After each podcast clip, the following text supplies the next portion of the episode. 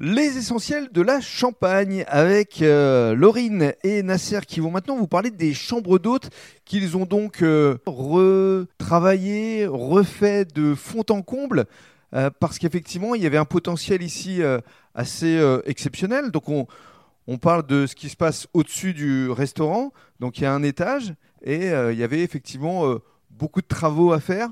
Comment euh, ça s'est passé au juste? Racontez-nous, dites-nous tout Laurine. Bah, c'était euh, un énorme chantier, on va dire, hein, Mhm. parce que euh, ça, avant c'était 10 chambres d'hôtel et euh, on a passé ensuite en 5 chambres d'hôtes, 5 grandes chambres d'hôtes Mhm. et on a tout rénové euh, de Vous A à Z. tout rénové de A à Z. Voilà, parce que Alors comment ça s'est passé concrètement? Parce qu'effectivement, euh, j'avais eu l'occasion de visiter il y a quelques années avec Nasser ces fameuses chambres, mais qui étaient dans un état euh, hmm, pas très, Ancien. oui, assez ancien, on va dire. oui. Et, et- et donc la déco, euh, comment euh, ça s'est passé au juste? Donc oui, il y a eu beaucoup à faire et euh, c'est sûr qu'on a trouvé des artisans euh, qui sont assez fiables et qui sont permis de d'arriver au projet final et qui ont fait de très belles chambres. Alors ces chambres, essayez de nous les présenter, euh, de nous les décrire, Nasser.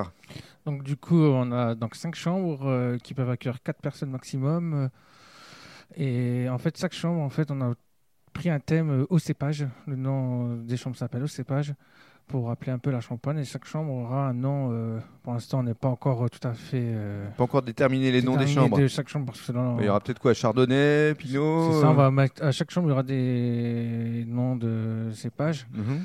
Et puis on va découvrir aussi euh, dans chaque chambre des cuvées. On va mettre des cuvées à présenter aux, aux clients qui viennent dormir sur place. Et puis voilà, quoi, c'est après sa découverte euh, Mhm.